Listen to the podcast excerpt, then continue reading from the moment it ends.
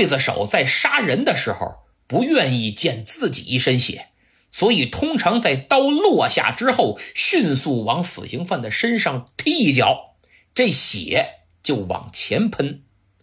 等杀完了，刽子手会让人用剥了皮的馒头去蘸血。嘿嘿，对喽，这就是鲁迅先生在小说《药》里面提到的人血馒头。冯玉祥在其口述的著作《我所认识的蒋介石》中说，中原大战之后有一次，他和蒋介石一块吃饭，蒋介石发现这冯玉祥只把馒头皮儿剥下来吃，就很好奇，问他这是什么操作，啥吃法？冯玉祥说：“嗨，馒头瓤儿啊，得留给你的弟子吃。”蒋介石更懵了，刨根问底儿。这才知道，他引以为傲的黄埔子弟里有人吃馒头只吃瓤不吃皮儿。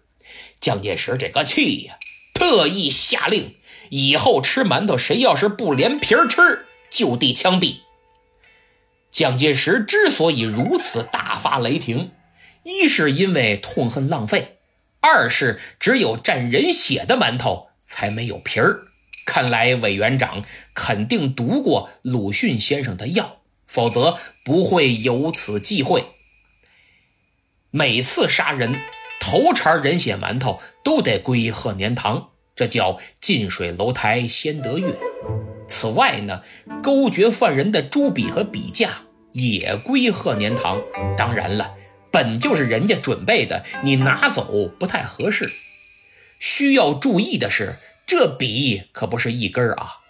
监斩官每勾决一人，就会把笔一扔，不用第二个，等于今天杀几个，笔就用几根儿所以贺年堂除了卖药，也卖毛笔，勾决过死刑犯的毛笔。这些毛笔包括当时用的笔架，可以驱魔镇邪，而且据说谁要是科举屡试不中。就买这些毛笔答题，保证金榜题名。经过这些营销手段的加持，鹤年堂毛笔生意也很红火呀。